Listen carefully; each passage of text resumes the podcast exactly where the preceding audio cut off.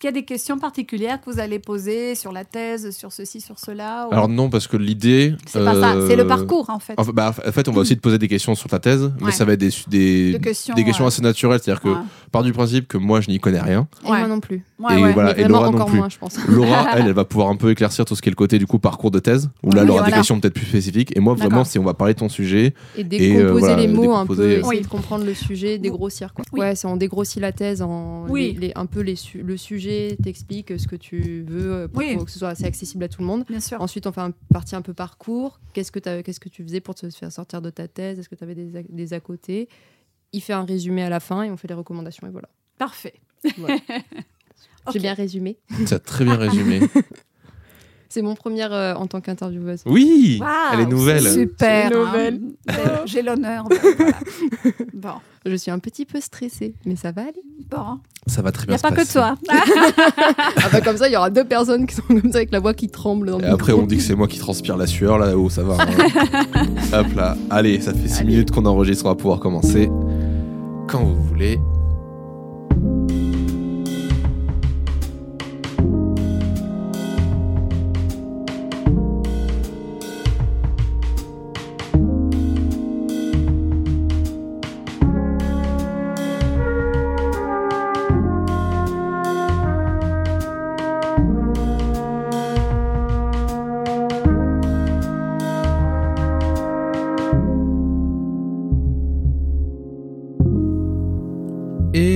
Bonsoir Laura. Bonsoir. Comment ça va? Eh ben ça va et toi? Ça va, ça va très bien. T'es motivé là pour ce premier épisode?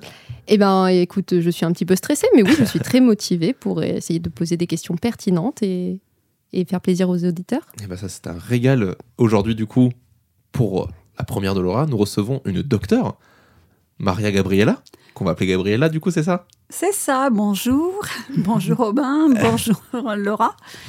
Et merci de m'avoir invité. Ah bah écoute, c'est tout à fait normal. Euh, ça nous fait plaisir de te recevoir, hein, parce que c'est vrai qu'on a très peu de, de thèses en sciences euh, humaines et sociales, donc on est toujours ravis d'en avoir, surtout que c'est des sujets toujours euh, très intéressants. On te reçoit donc du coup dans le cadre de ta thèse que tu as terminée en 2018, si je ne dis pas de bêtises. C'est tout à fait ça. C'était en novembre 2018. hein. Novembre 2018, à l'époque où je, moi je finissais euh, mes études. Et moi, je commençais ma thèse. Ah bah tiens, ça nous replonge euh, pouf, 4 ans en arrière.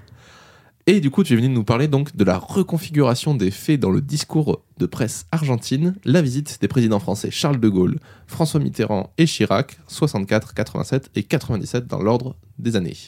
Exactement, c'est tout à fait ça. C'est un sujet euh, que j'ai trouvé passionnant, bien évidemment. Euh, on ne s'engage pas dans une thèse euh, quand on n'est pas passionné, en général.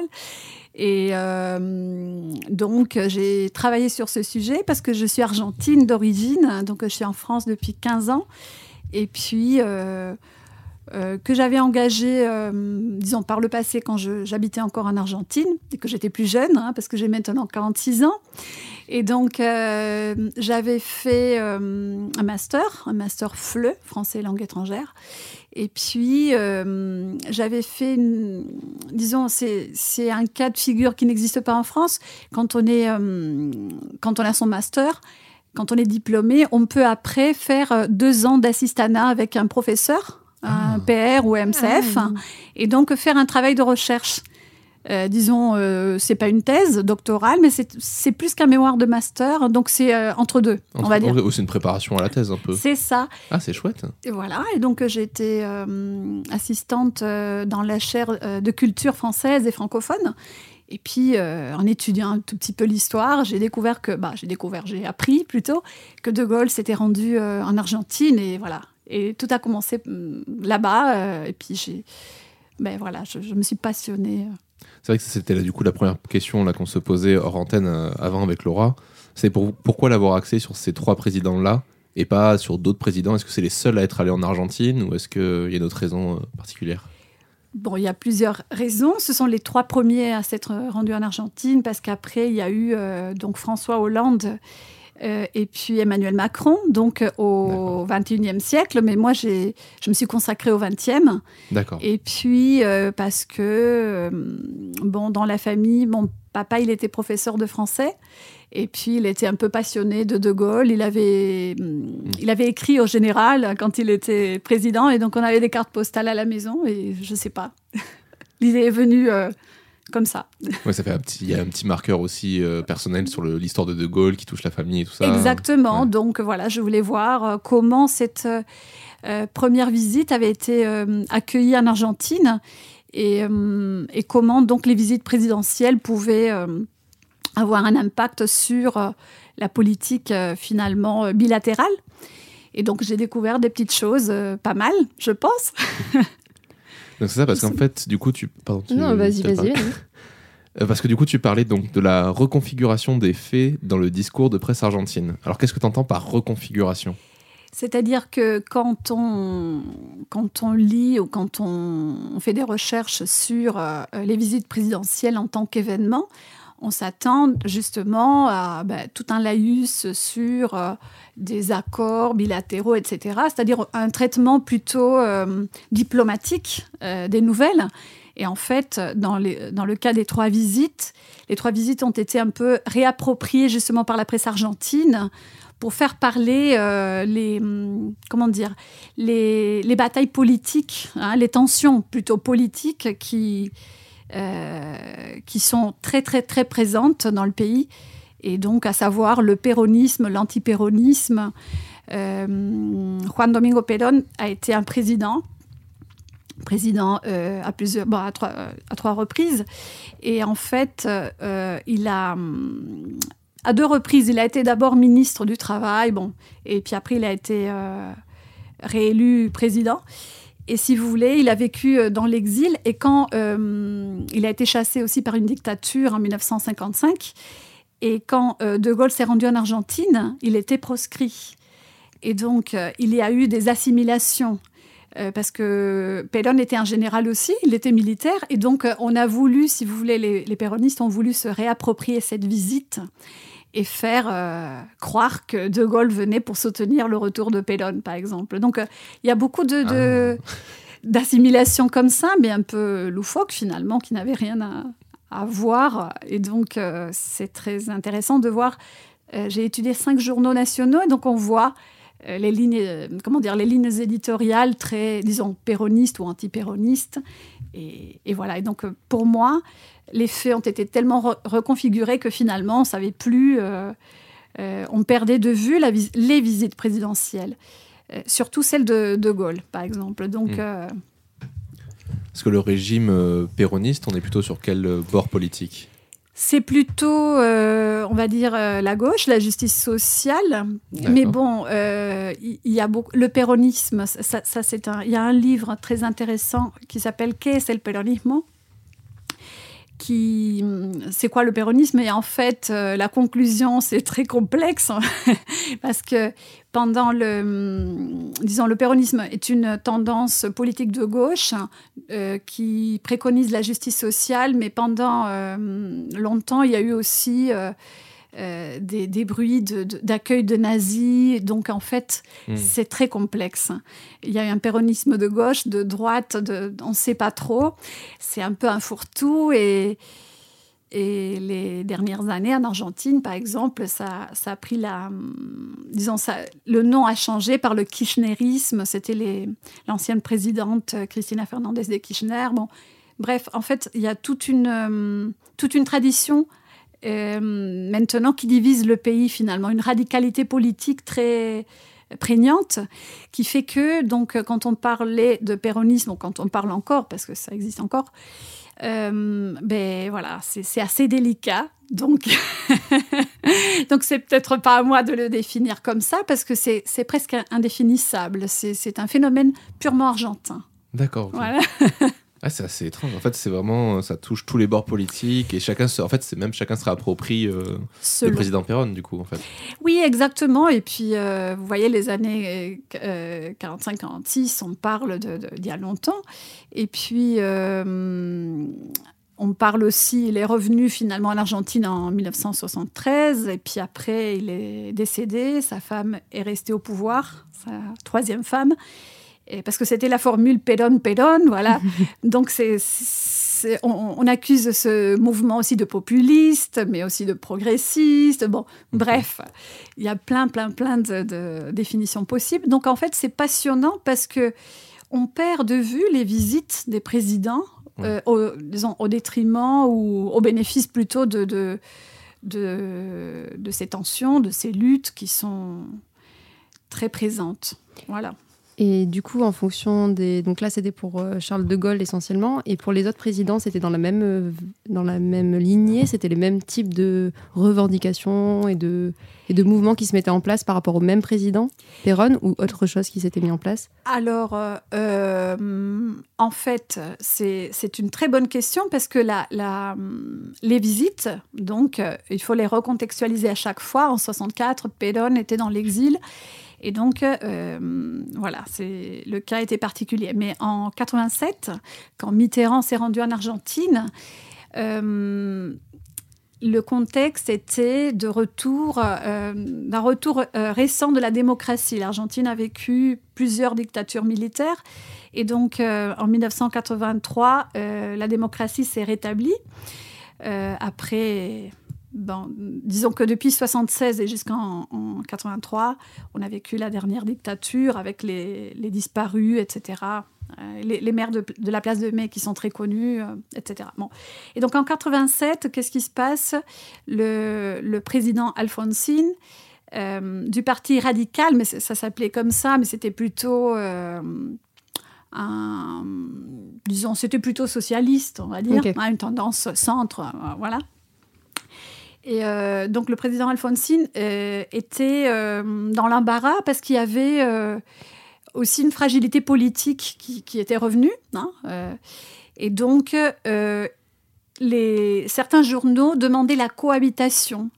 La cohabitation du, du, du parti politique de- du président avec le péronisme encore, bien sûr, qui était toujours là. Et euh, parce que les péronistes venaient de gagner l'élection législative. Et c'était un peu le cas de la cohabitation en France avec Mitterrand. Et donc, il y a, finalement, euh, on force. Il faisait un espèce de parallèle avec la France en se disant que si c'était possible en France, comme il venait sur place, on pouvait faire la même chose.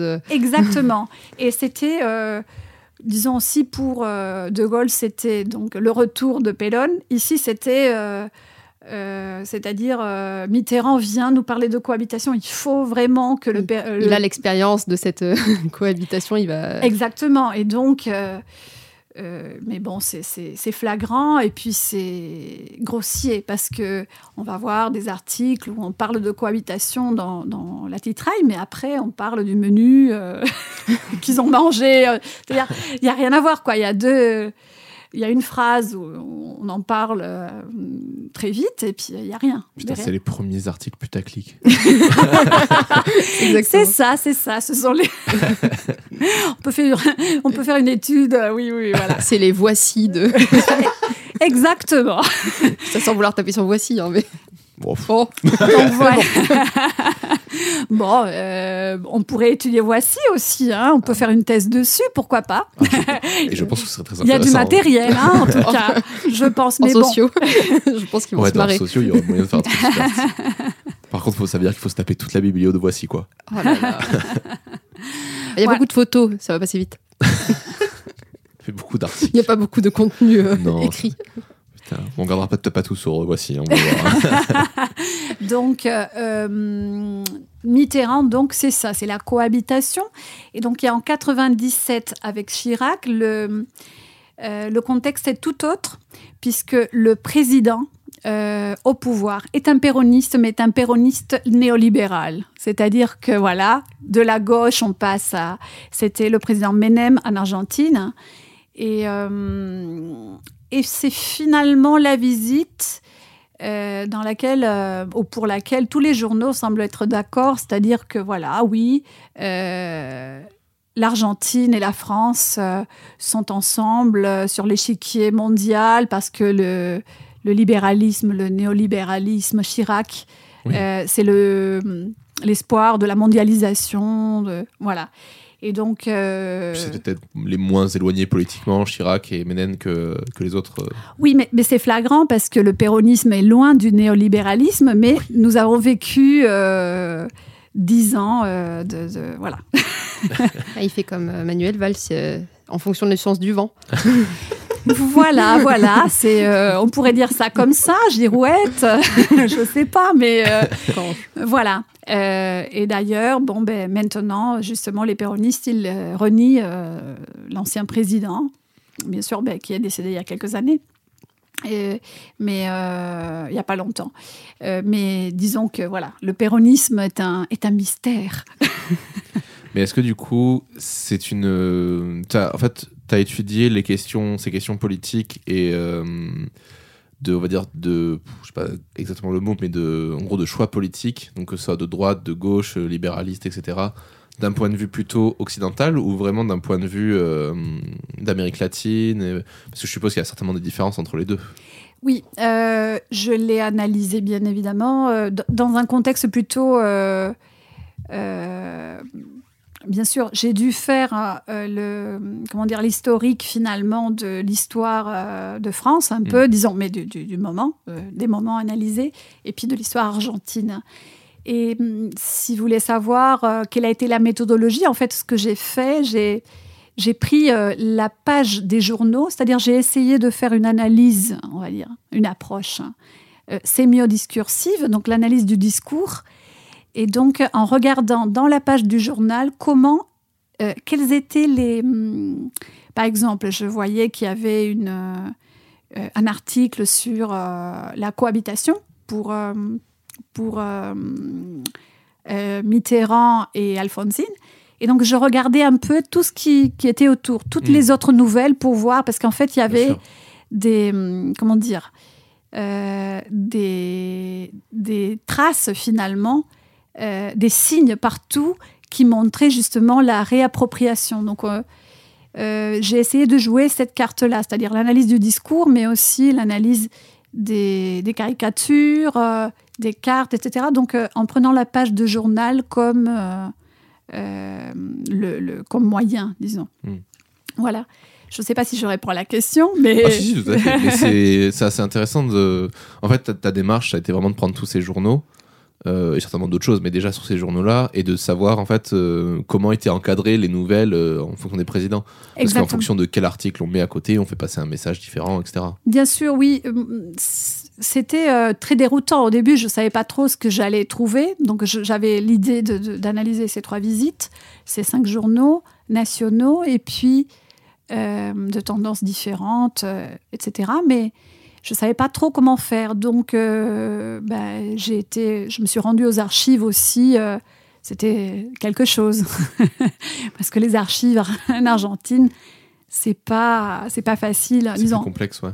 l'accès n'est pas top. Et puis, euh, c'était pour l'année 64, c'était des microfilms Ah, oui. d'anciens journaux et puis des photocopies. Donc, après, pour euh, scanner, etc. Bon, c'était très compliqué. Ça, c'est incroyable. Moi, ça me fascine. C'est incroyable. En plus, bon, je suis malvoyante, donc c'était un truc. À euh, relire le truc. C'était facile, scanner, hein. Déscanner, rescanner. Voilà, voilà, exactement. Donc, euh, il y a des moments où il a fallu faire une reconstitution euh, archéologique, euh, voilà. Et donc, finir les mots, les phrases, etc. Mais bon, en fait, euh, bon, c'était passionnant, ça aussi, parce que j'étais pas seule. J'avais, j'avais des journaux qui m'ont tenu compagnie. Voilà, et puis, bon, ben, faire des voyages, euh, se rendre sur place. euh, et puis, bon, ben, travailler sur ça. Et donc, une fois que j'ai eu. euh, moi, j'ai pris. Parce que les événements, finalement, les visites durent 2-3 jours. C'est pas énorme. Mais moi, j'ai pris 15 jours avant et 15 jours après pour voir un peu les. les... Les répercussions Les et la préparation de la visite. Exactement. Et donc, euh, ben, en fait, c'était un corpus énorme. je, je me disais, ah non, c'est pas grand-chose. Et finalement, c'était un truc. euh, Et à l'intérieur du corpus général, en fait, après, je me, je me suis dit qu'il fallait interroger les textes, lire, lire, lire, regarder, Mm. observer. Et c'est l'observation qui m'a permis de, de, de, de voir que finalement, le, le, la, la, ce que j'ai appelé le glissement événementiel, donc l'événement va glisser et, et- va changer grâce justement à toutes ces appropriations qui sont de l'ordre linguistique, mais pas que. C'est-à-dire qu'on va voir, euh, comme je disais tout à l'heure, euh, euh, tout ce qui est typographique. C'est-à-dire les, les lettres grasses euh, pour euh, certaines choses. La cohabitation, c'était en gras, par exemple. Bon, ce genre de choses.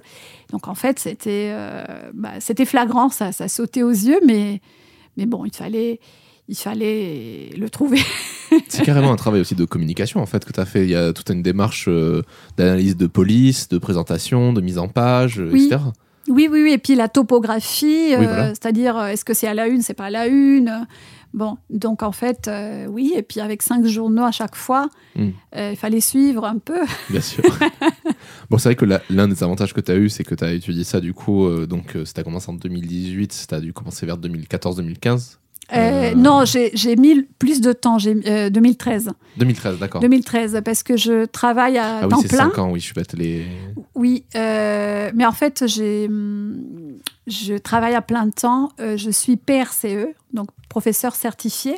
D'accord. Et, et donc, je travaille à l'université, au département de français langue étrangère, en même temps. Et euh, donc, euh, bon, Donc, avec- oui, c'était enseignant-chercheur, donc forcément, euh, c'était ça compliqué. se fait pas en 3 ans, quoi. Oui, je, voilà, avec le travail à plein temps. Et puis, j'ai, une fille aussi. euh, oui, tout à fait. et j'ai un certain âge. Il faut pas l'oublier. Oh, on a reçu des, des thésards euh, bien plus âgés que toi, ça peut te rassurer. hein. Ah, ça me rassure alors. Non, non, bon, après, euh, il n'y a pas d'âge pour, pour se faire plaisir. Bah, c'est- Ça. Et tu sais quoi, en plus, c'est vraiment ce que nous disent la plupart des, euh, des personnes, euh, justement, hors euh, doctorants, euh, tout frais, qui sortent du master et qui partent dans le doctorat. Tous ceux qui viennent, euh, qui ont fait des thèses euh, post, euh, post-études, post-travail, etc. euh, limite, ça a été un second souffle, en fait, pour eux de partir dans la thèse. Oui, oui, tout à fait. Ce qui peut paraître paradoxal quand on voit la réaction de certains thésards vis-à-vis de la difficulté et de tout, ça, de ce qui est de mettre en place, du coup, la, la recherche aujourd'hui. Oui. Mais c'est assez cool que ce soit encore fascinant. Oui, je pense que c'est un parcours euh, euh, un peu euh, inconnu. C'est-à-dire, on se lance dans un projet parce qu'on a envie, parce qu'on on croit savoir quelque chose ou pouvoir découvrir quelque chose. Des fois, on met du temps à le découvrir. Des fois, on se décourage. Des fois, on a des, bah, des difficultés à, à surmonter. euh, bah, très souvent même. Mais bon, c'est la vie en même temps. Et puis, euh, on est fier quand on, on réussit, disons, à finir, à finaliser cette étape et bon, mais à passer à autre chose. Et puis, bah voilà. Et du coup, en parlant du coup de cette finalisation, au final, euh, comment t'es, enfin, qu'est-ce, qu'est-ce que ça t'a fait euh, soulever comme du coup comme euh, réponse cette recherche? La réponse, c'est que, bon, ben, je, je crois avoir euh, pu euh, démontrer que justement le discours de presse argentine est toujours euh, auto-centré finalement sur la politique intérieure argentine et quoi qu'il arrive, c'est-à-dire on va dire deux mots sur les présidents ou sur voilà, mais on va revenir toujours euh, au noyau au noyau national, on va dire. Ça d'un côté, mais après ça m'a ça m'a permis aussi de voir, c'est-à-dire, euh, ça m'a donné envie de, de, de regarder, disons, de faire l'inverse, de venir voir dans les journaux français, voir comment ça, ces visites ont été traitées. Bon, mais il faut dire que, qu'après la soutenance de la thèse, je ne sais pas si les autres doctorants ou docteurs vous le disent, euh, ou toi. C'est-à-dire qu'il arrive un moment où on a peut-être plus trop envie de continuer avec le, même- le même sujet parce que voilà, on est un peu fatigué, on a l'impression que qu'on a tout vu alors que non, peut-être.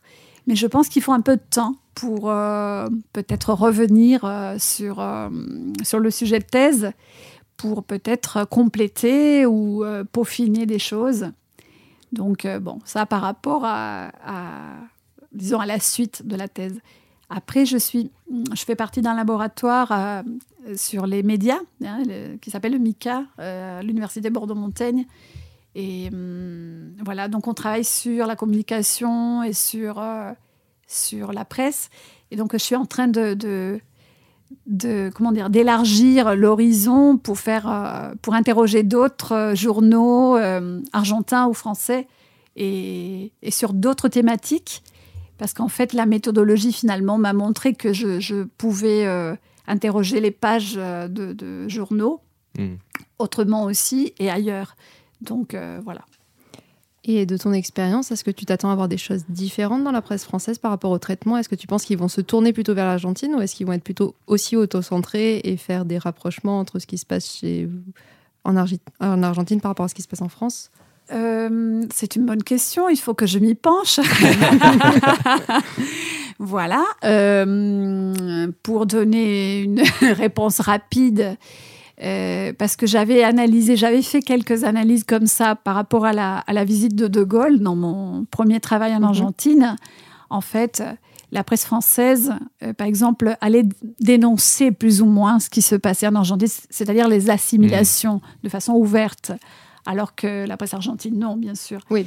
Donc, euh, la presse française, dans les cas des, relations bilatérales avec l'Argentine, a une tendance à, euh, à être plutôt neutre hein, et montrer ce qui se passe là-bas, ce, ce que là-bas, on ne peut pas dire, peut-être.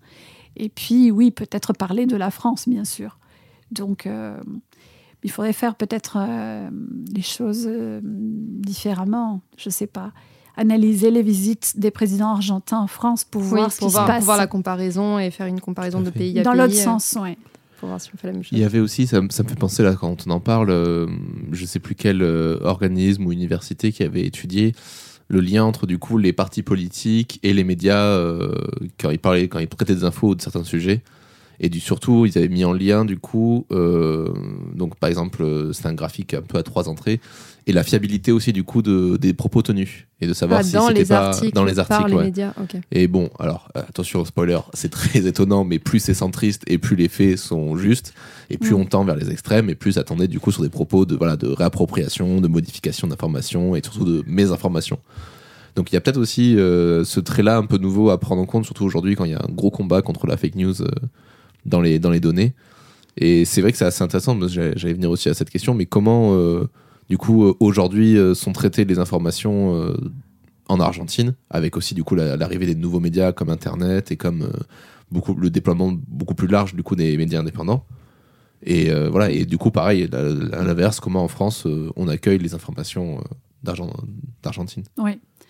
ce sont des, nouveaux sujets de recherche. Donc voilà, en ce moment, moi, je travaille sur j'avais envie de travailler un peu sur euh, euh, la francophonie, donc la presse francophone aussi euh, d'Argentine, parce qu'il y a, certains mini-médias qui, continuent à produire du contenu. Et puis, voilà, voir un peu les transferts culturels, etc. Mais bon, comme je continue à travailler à plein temps et que je n'ai pas le statut d'enseignant-chercheur, disons, je fais de la recherche, mais pour l'instant, euh, voilà, j'ai beaucoup de charges de, cours. C'est un peu compliqué de me départager, disons, d'avoir du temps pour faire ça. Donc, je, fais euh, au mieux. Euh, du coup, j'avais une autre question, c'est est-ce que tu as vu des différences sur le traitement de ces informations en termes de journaux? Sur les cinq journaux, est-ce que tu as vu des journaux qui se départageaient, qui traitaient l'information de façon complètement différente? Ou pas du tout? Ou est-ce qu'ils allaient tous un peu dans la même ligne, même s'ils étaient de partis politiques différents? Euh, bien sûr, bien sûr. Euh, j'ai analysé euh, cinq journaux, donc les journaux pour, pour les auditeurs qui connaissent un peu, les journaux argentins, donc Clarín, Crónica, La Nación, La Prensa, La Razón, voilà, les cinq. Et donc, oui, oui, il y avait des, des, différences énormes, notamment par exemple entre Crónica et La Nación. Crónica, c'est un, un journal plutôt populaire et donc qui euh, qui développe pas trop les, finalement les nouvelles internationales ou diplomatiques. C'est plutôt foot, euh, faits divers et d'autres choses hein, comme ça.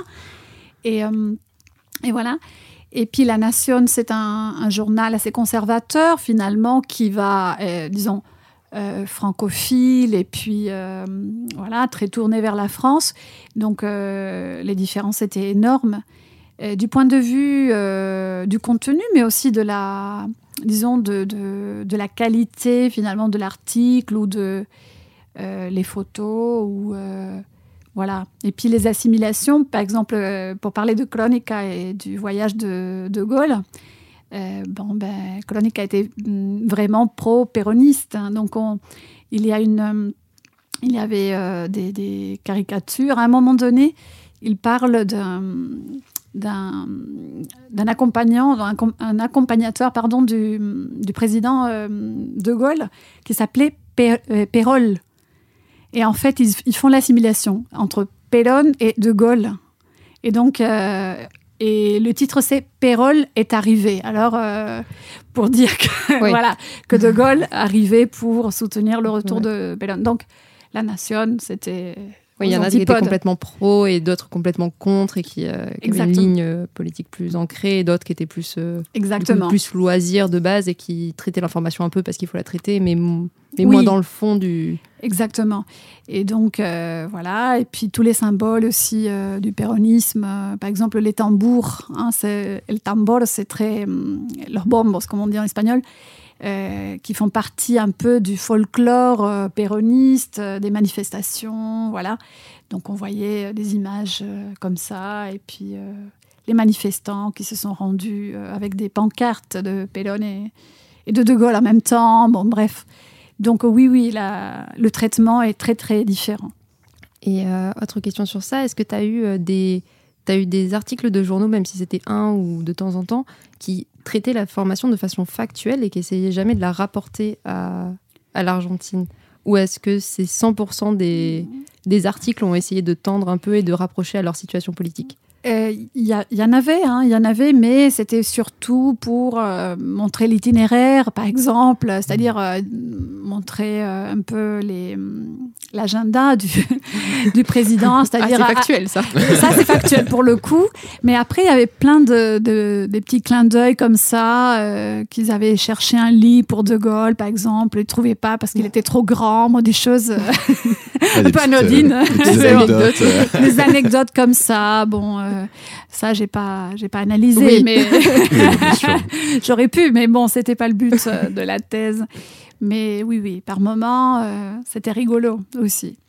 Mais parce que depuis tout à l'heure, on parle beaucoup du coup de ces choix politiques par les journaux de parler de telle ou telle manière de sujet, mais par rapport du coup au peuple et à ce qui était ressenti dans, ces, dans ces, dans ces périodes-là, est-ce qu'il y avait une certaine forme de cohérence ou est-ce que vraiment les journaux euh, étaient plutôt voilà, en dehors des, faits et de la pensée euh, principale, on va dire? Mais je pense que les journaux euh, reflétaient finalement ce qui se passait en Argentine à ces périodes-là, puisque voilà la, période de proscription du péronisme en 1964, et puis la, présidence, donc j'ai pas nommé, c'était le président Ilia, Arturo, Arturo Ilia. Euh, donc, euh, qui était radical aussi comme Alphonsine. Donc, euh, disons, les... c'est un peu comme, je ne sais pas si vous connaissez un peu le foot argentin, Boca et River Plate. en France, qu'est-ce qu'on dirait PSG et ah, OM. voilà, voilà. Bon, ben les, les, les radicaux, comme le on classico. Voilà, le classico. mais les, les, péronistes et les radicaux, ce sont, ben voilà, c'est c'est un match, voilà, tendu. Et donc, en fait, euh, pour revenir à nos moutons, j'ai perdu le fil. On parlait de foot en même temps. Ouais, bah, du coup, c'est ça. C'est donc, du coup, plutôt les journaux étaient assez représentatifs de ce que pensait le peuple à ce moment-là. Exactement. C'était ça parce que ben, la société était divisée hmm. et ça continue, hein, d'ailleurs. Ça, ça, ça continue. Euh, voilà. Euh, et puis, c'est de plus en plus compliqué, même si on ne vit pas les mêmes les mêmes problématiques de l'époque, bien sûr. Hein. mais euh, je pense que les, journaux reflétaient euh, ce qui se passait dehors et peut-être l'amplifier, bien sûr. Parce que voilà, il y a tout, un phénomène aussi, il faut vendre et, donc, euh, et convaincre les lecteurs. Donc voilà. Mais en plus, c'est vrai que quand, là, quand tu nous le décris, il y a eu quand même trois grandes périodes assez importantes. Il y avait une, plutôt du coup une période très divisée sur la période de, de l'arrivée de De Gaulle quelque chose de plus, euh, comment on dit déjà, euh, militaire euh, sous Mitterrand. Et sous Chirac, c'était plutôt comment? C'était un peu plus une, une ambiance post. je sais pas le terme, ça m'énerve quand c'est les militaires qui dirigent. Oui, euh, démocratique. Ah, voilà, voilà, voilà, peut-être un peu plus démocratique voilà, Oui. sous, euh, sous Chirac. Disons que sous, euh, sous Mitterrand, il y avait, c'était le retour de la démocratie, mais la démocratie était fragile Oui. encore. C'est ça le problème. Et puis, l'Argentine a connu beaucoup, et connaît encore la crise économique hein, et sociale. Ouais. Et donc, il y avait beaucoup d'inflation, donc c'était très compliqué. Et disons qu'en 97, euh, avec le, disons, lors du voyage de Chirac, la situation n'était pas non plus euh, super, euh, super extraordinaire puisque c'était c'était la fin du, disons, presque la fin du deuxième mandat de Menem et que c'était, comment dire, c'était presque la, la porte de la dernière grande crise économique que l'Argentine a vécue en 2001.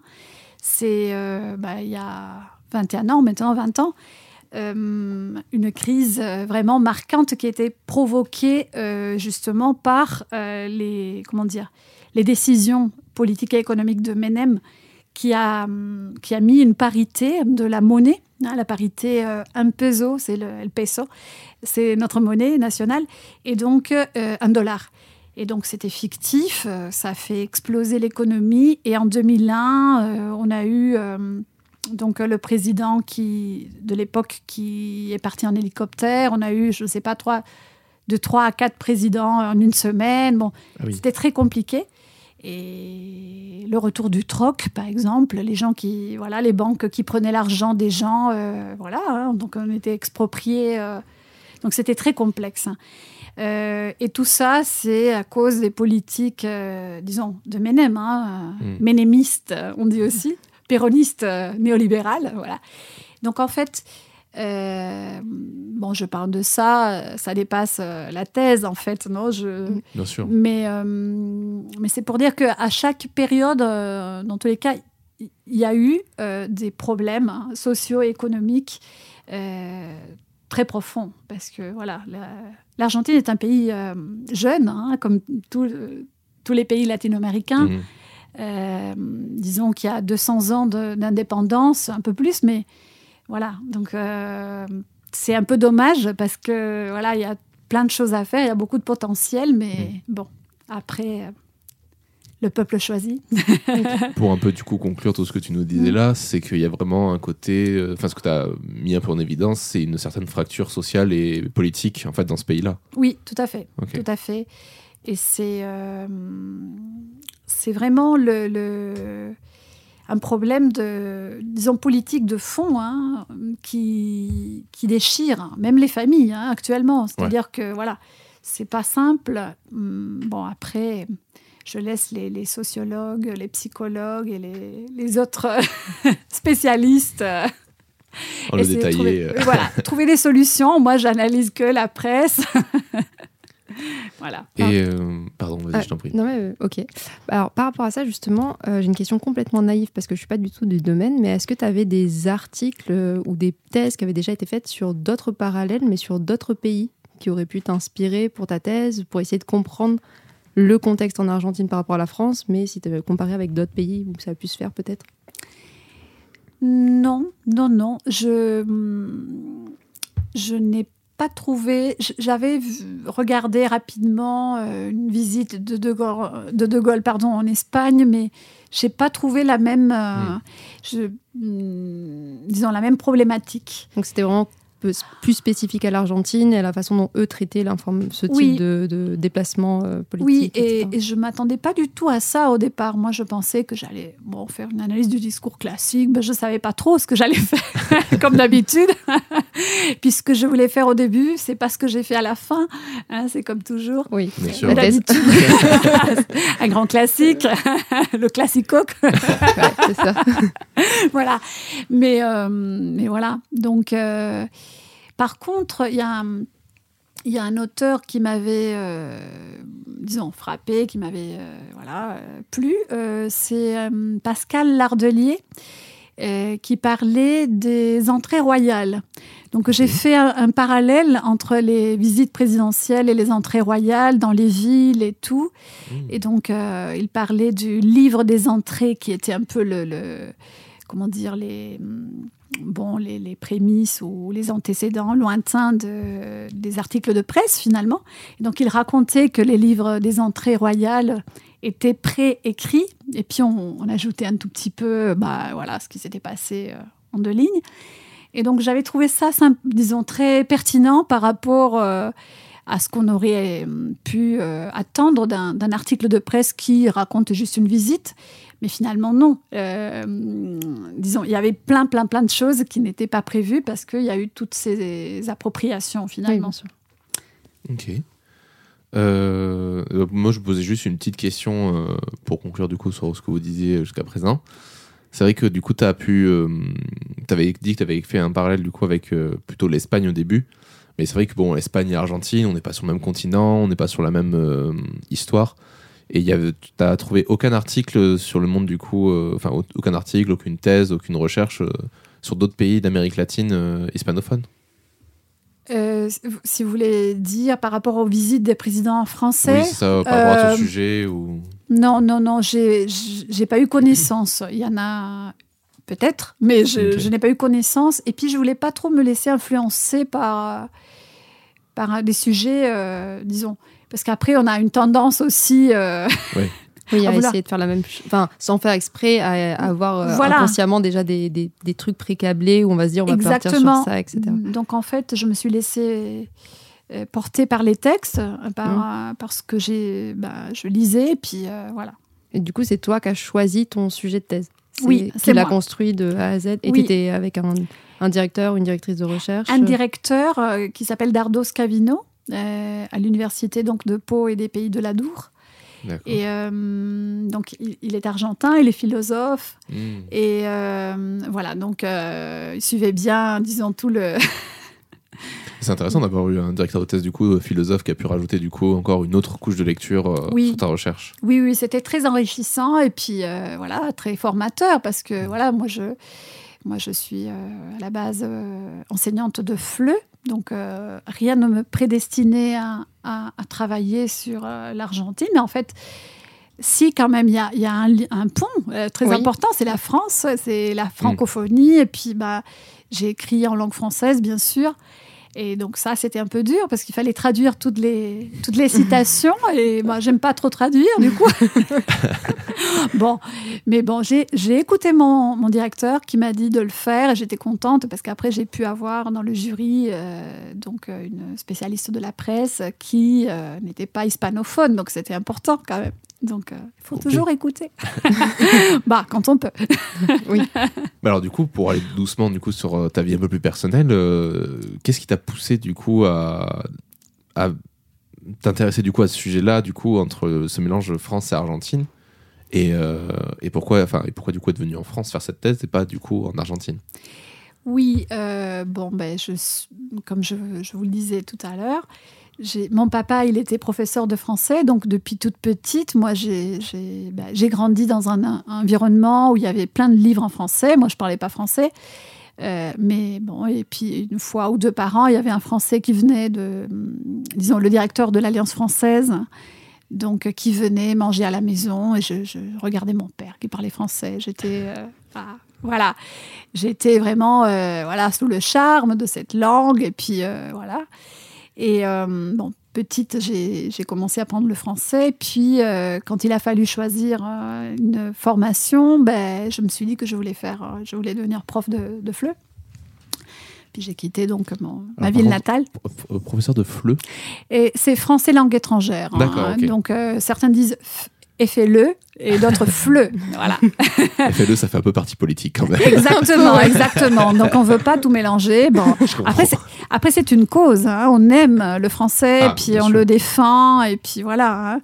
Et c'est vrai qu'on est une filière pas très reconnue euh, dans, dans les universités, puis euh, bah, partout en fait. Il n'y a pas de concours spécifique pour le FLE.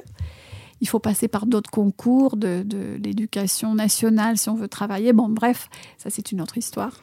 Mais hum, pour revenir à, à tout ça, euh, bon, bon, j'ai fait mes études et puis, ben, en fait, je suis en France euh, pour des raisons personnelles Et euh, je suis tombée amoureuse d'un Français. voilà. Dis donc. voilà. Et puis, euh, la rencontre s'est faite de façon bizarre parce que j'ai participé à Question pour un champion spécial francophonie. Oh, Mais non. Si, pour représenter l'Argentine. Et c'est puis, là, Julien Lepers.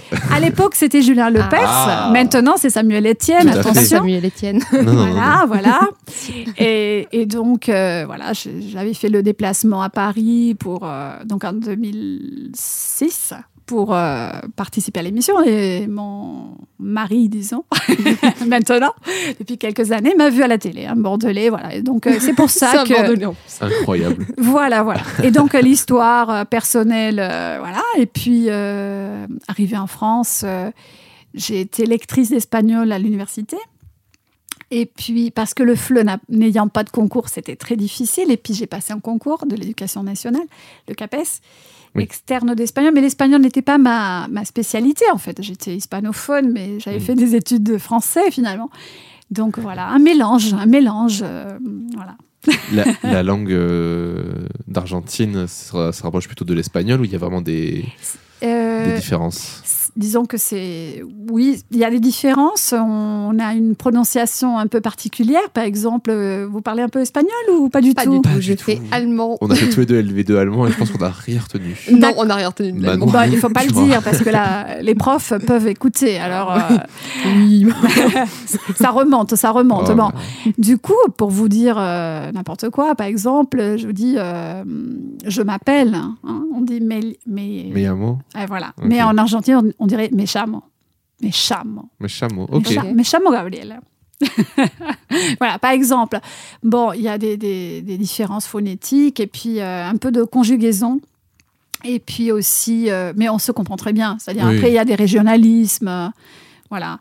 On est. Mais est-ce que c'est des différences comme le français pourrait avoir avec euh, la, le français québécois ou euh, est-ce que c'est des différences vraiment très euh, comment on dit euh, Local Non. pff, ouais de, que de patois un peu ouais, tu c'est vois ça. Entre euh, un, quelqu'un de la région PACA et quelqu'un de Bordelais, euh, on, on se comprend, mais voilà c'est ça oui, on les le chocolatines, euh, les poches, tout ça. Non, voilà, c'est tout ça. ça. Ou par exemple, juste la façon de pro- prononcer les mots. Je sais que je me fais euh, engueuler par les gens qui sont pas de la- du sud et qui disent pas, euh, qui disent rose et pas rose. et nous on dit rose. Bon, ben.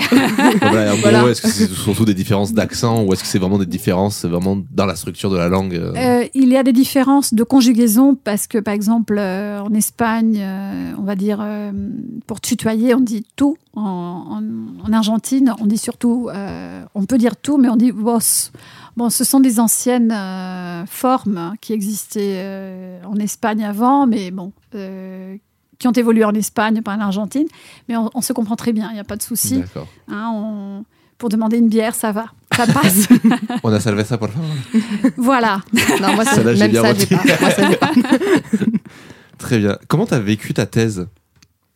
Comment j'ai vécu Question très large hein, pour commencer. Comment j'ai vécu ma thèse? Ouais.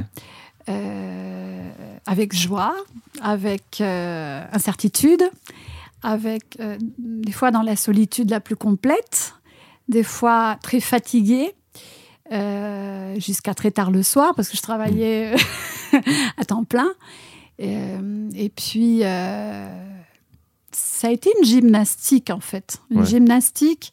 Euh, et même maintenant, j'ai du mal à me coucher tôt. Ben, j'ai une tendance à coucher ma fille, à vouloir faire quelque chose. Des fois, j'ai rien à faire ou je, ou je devrais le faire, mais je peux le faire à notre moment. Et non, il y a, il y a- voilà, il y a une, Ça a Tendance au travail.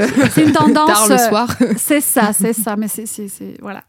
Euh, bon, ben, puis euh, je crois que la soutenance, j'appréhendais ce moment, mais j'ai trouvé ce jour formidable. Euh, j'ai, j'ai adoré ce jour. J'avais l'impression, ben, j'ai- j'étais stressée comme tout le monde, mais à un moment donné, j'avais l'impression que c'était euh, voilà une conversation. euh, des fois, je n'étais pas d'accord, bien sûr avec les membres du jury, mais c'est pas grave. On, on pouvait parler de la même chose et, et voilà. Parce que, bon, après parler de ça à la famille, euh, c'est un peu Oui. compliqué. Mais J'ai- j'ai eu ce même sentiment Ouais. avec le jury de c'est plus une conversation et une discussion qu'on a plutôt qu'une évaluation. J'avais l'impression qu'on était presque pas au même niveau, faut pas, faut pas Oui. déconner non plus, mais, mais que c'était plus ouais, un dialogue et un approfondissement du sujet plus que vraiment euh, une évaluation stricte où ils vont me dire bah non, c'est pas ça, c'est pas ça. Mm. C'est un échange en fait. euh. Oui. T'as 12. Allez. Bon, il n'y a plus de mention, donc voilà. Voilà, c'est Mais euh, c'est toi qui as choisi tes, tes membres du jury ou c'est euh, ou c'est ton école doctorale Euh, ben, ça a été un peu, un peu, disons. Un peu des euh, deux Oui, les deux, ouais. Oui. ou... Ok. Mais euh, non, mais c'était très bien, très bien choisi. J'ai beaucoup aimé. euh, puis bon, bah, des- des- par moments, j'étais pas d'accord, mais c'est pas grave. J'ai- C'est chouette aussi de pas être d'accord. J'ai essayé de démontrer que j'avais raison. Ils écoutent pas là. Je vais pas le renvoyer. le lien. Euh, ok, écoutez, est-ce que vous avez quelque chose que tu voulais rajouter sur tout ce qu'on a raconté depuis le début? Non, je voulais vous remercier euh, de m'avoir invité, puis de voilà, de d'avoir euh, montré un intérêt euh, particulier au sujet, voilà, de ma thèse, et puis aussi à mon pays natal, l'Argentine. Bah écoute, de toute façon, ouais, c'était hyper intéressant. Merci à toi d'être venu, hein, c'est super. Bon. On n'a pas tout à fait fini, hein, il nous reste encore deux, trois Oui. choses à faire. Oui, mais moi, j'ai, moi aussi, hein, ça m'a fait très plaisir d'écouter et euh, je pense que c'est un défaut qu'ont tous les doctorants, c'est-à-dire qu'ils sont curieux de tout et que euh, rien peut les intéresser. Donc vraiment, ça. C'est pas vraiment un défaut. C'est pas un défaut. Et je ne suis pas mais c'est- doctorant. C'est une qualité. mais, euh, mais oui, très intéressant. Et moi, j'y connaissais vraiment rien du tout, du tout. Ouais. Que, Scientifique, euh, nat- sciences naturelles, donc vraiment pas du tout mon domaine. Mais c'est aussi c'est intéressant, justement, moi je trouve que c'est beaucoup plus intéressant d'aller vers des sujets sur lesquels j'y connais vraiment rien que sur ceux sur lesquels j'ai deux, trois. Enfin, que je connais un petit peu, même si pour l'instant j'ai vraiment eu aucun sujet où j'avais des connaissances. Mais déjà, c'est, ça, ça nous force à nous intéresser à des choses qu'on, sur lesquelles on ne serait pas posé de questions. Déjà, moi, c'est tout con, mais ça m'a fait poser la question il y a eu quoi comme président entre De Gaulle et Mitterrand parce que Ouais, c'est ça. Tout à l'heure, on était sur Internet en train de se demander alors, les présidents de la 5ème République, au secours. Donc euh, non, mais ça. Et puis c'est toujours assez intéressant de voir à quel point ça brasse large en fait euh, cette euh, rien qu'une thématique du coup en langue et littérature étrangère hispanophone va toucher aussi de la philosophie, de l'étude, euh, voilà des, des choses qui me touchent plus par l'audiovisuel et la diffusion d'articles, etc. Euh, Donc c'est assez, c'est assez chouette. C'était cool. Ben, merci beaucoup. Mais pas de souci. Bon, Eh ben, Normalement. c'est- c'est moi qui lance ton interro. bah c'est à toi de le lancer maintenant, oui. C'est l'interro de Roro. Désolé pour ce mauvais jeu de mots de Jean. C'est l'interro de Robin. Du coup, Gabriela. Oui. Euh, dans l'idée, je dois résumer ce que, un peu tout ce que tu as dit, Ouais. si possible dans une phrase concise, euh, de ta thèse. De ce que j'en ai compris, tu as du coup essayé de chercher la manière dont se réapproprier les faits, les, les presses argentines, sur la venue du coup de président français de la Ve République euh, au XXe siècle en Argentine. Bravo. Parfait. Du coup, et du coup l'analyser d'un point de vue euh, social et politique, bien sûr. C'est parfait. Ben voilà. Donc, euh, ben voilà, j'aurais pu le, le rajouter au résumé de la thèse. Ah, Euh, heureusement qu'on l'a pas, euh, malheureusement, pardon, on l'a pas fait avant euh, ce podcast, mais bon. Bon, un jour, peut-être, quelqu'un nous citera dans sa. Dans, sa tête. Dans les remerciements. Dans ses Merci, remerciements, ouais. taisez-vous. ah, mais je peux le faire, j'ai pas encore écrit mes remerciements. Ah, t'avais été. Allez Je peux les rajouter. Mais Non, oui, mais je les ai pas. Non, mais je dois rendre ma thèse dans moins d'un mois et j'ai toujours pas écrit mes remerciements, mais c'est pas grave. Bah écoute. Oups. Mais tu mettras, on mettra. Moi, je rêve du jour où quelqu'un finira sa thèse Et pour résumer, du coup, pour citer, du coup, Robin de Taisez-vous, il a dit ça, voilà. Bah, je C'est vais marquer du coup. Mais faut marquer- c'est tout ce que je vais écrire. du coup, signé Robin. Donc, du coup. Euh, donc pour terminer ce petit podcast, on fait toujours un dernier tour de table sur des recommandations culturelles. Alors je sais pas si quelqu'un veut commencer. euh, parmi vous. Ne vous lancez pas. hein, Ah, c'est- Euh, alors, euh, c'est pas très très culturel, euh, mais c'est récent, c'est d'actualité. Donc, il y a un film sur Netflix pour ceux qui, ceux qui sont passionnés d'Argentine, un film un peu, bon, une comédie hein, qui s'appelle euh, qui s'appelle L'effet Gré- Grélon, voilà, de Marco Carnevale, et avec euh, un acteur assez connu qui s'appelle euh, Guillermo Francella. Voilà. Donc, euh, et puis tout à l'heure, j'ai cité un livre, euh, bon, il est en espagnol, mais qui s'appelle ¿Qué es el peronismo d'Alejandro Grimson pour les hispanophiles. Voilà, peut-être. Voilà, vous allez trouver des réponses. ok. Laura, t'as quelque chose ou pas du tout? Alors, moi, j'ai des choses. Bah, alors, pas des choses en lien avec le podcast. D'aujourd'hui. Euh, parce que depuis ce matin, je regarde, je re-regarde des vidéos de euh, Dans ton corps de Julien Méniel, Ah oui. Qui est du coup le frère d'Adrien Méniel, qui fait le Floodcast avec euh, Flaubert, pour euh, la petite histoire. Et euh, les deux derniers épisodes que j'ai regardés étaient hyper intéressants. Donc, celui de ce matin que j'ai regardé, c'était sur les effets du changement climatique sur la santé. Ok. Donc ça, c'était un peu le, le- le- le- l'épisode pas très drôle, pas très fun, mais qui du coup est très informatif sur qu'est-ce que les dérèglements climatiques vont avoir comme influence sur notre santé, parce que ça va libérer euh, plein de bactéries, vi- virus par le permafrost, euh, le changement du climat, etc., les maladies, euh, la famine et compagnie. Et bon, pour une note un peu plus légère, euh, il y en avait une. le deuxième épisode que j'ai écouté, c'est sur l'orgasme d'un point de vue biologique. Ah, trop bien. Et ça, c'est hyper intéressant. Voilà. C'était ma petite reco. Jour-nuit, un petit peu. Bon, moi, je veux pas vous recommander quelque chose de neuf, mais et, au final, j'ai quand même trouvé un lien puisque c'est un album sorti en 2018 euh, qui s'appelle du coup euh, Con Todo El Mundo et qui est un album de Juan Bing. Alors que je pensais qu'ils étaient hispaniques, mais pas du tout, ils sont texans. Mais, euh, mais voilà, il y, y a beaucoup, beaucoup d'influences euh, de plein de pays dans leur musique et notamment du coup d'Amérique latine, je trouve. Et voilà, c'est super sympa. C'est très souvent. et voilà, j'ai lancé la musique, bien évidemment. C'est très souvent instrumental. Beaucoup de guitare, euh, batterie et vite fait quelques synthés, ambiance sonore derrière. Euh, moi j'adore, ça s'écoute euh, pour travailler, pour se détendre, euh, en soirée, dans- tous les contextes. Donc voilà, je vous recommande ça et notamment du coup le morceau Auguste Ten qui est le morceau par lequel j'ai découvert ce groupe. Et je ne me demandais pas d'épeler le nom du groupe maintenant que j'ai fermé mon téléphone parce que je n'y arriverai pas. Mais voilà. Et ben super. Mais merci Gabriella d'être venue. Merci à vous. Et merci.